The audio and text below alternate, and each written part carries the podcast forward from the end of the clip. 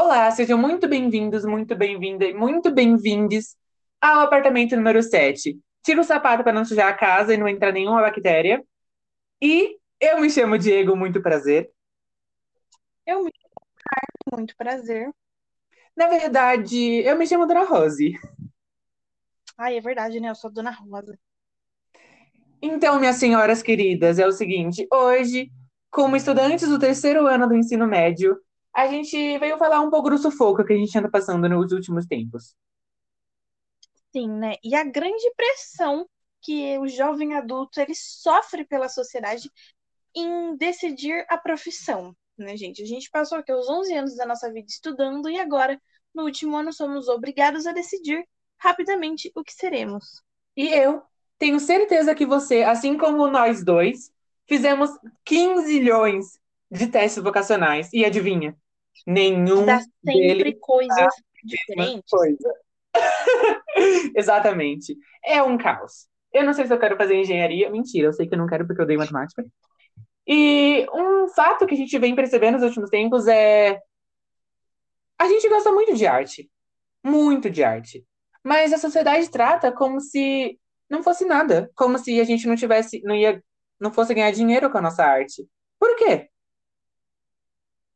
As pessoas falam: Nossa, você vai viver da arte? Você não vai ter comida. Como você vai comer? Como você vai pagar seu aluguel? Como você vai sobreviver? Mas, É sim. gente, Eu acho super simples, na verdade. Eu tenho uma opinião sobre isso. Sabe como a gente, artista, pode sobreviver da nossa arte, Carmen? como? Ou melhor, Dona Rose, né? Dona Rosa. É o seguinte, é simplesmente a escola tratar a gente como pessoas, não como números. Nem todo mundo quer fazer medicina, nem todo mundo quer ir para a área de exatas, nem todo mundo quer ser igual. A gente não, não precisa e não quer ser em uma caixa específica. Nós somos líquidos, nós somos como água. A gente dissolve, a gente cai em cachoeiras e a gente decide coisa no meio da nossa vida. E tá tudo bem se você não sabe o que você quer fazer agora. Eu também não sei, a Carmen também não sabe. Pode ter certeza que pessoas de 40 anos estão olhando para o seu futuro e pensando: o que que eu faço daqui para frente? Ou tipo, nossa, o que eu fiz nesses 40 anos da minha vida? Não era isso que eu gosto. Gente, você pode levar o resto da vida para decidir o que você pode fazer. O importante é a gente, sabe, ser grato do momento. Que nem a dona Rose esses dias me disse, né? Que existem dois dias que a gente não pode fazer nada: o ontem e o amanhã.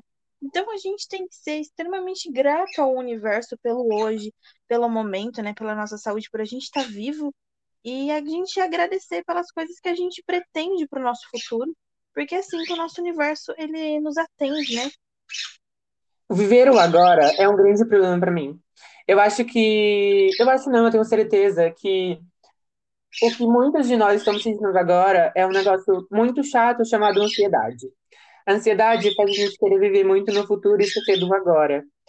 E viver o agora é a única coisa que a gente tem, na verdade. A única certeza que a gente tem é que a gente tem o agora.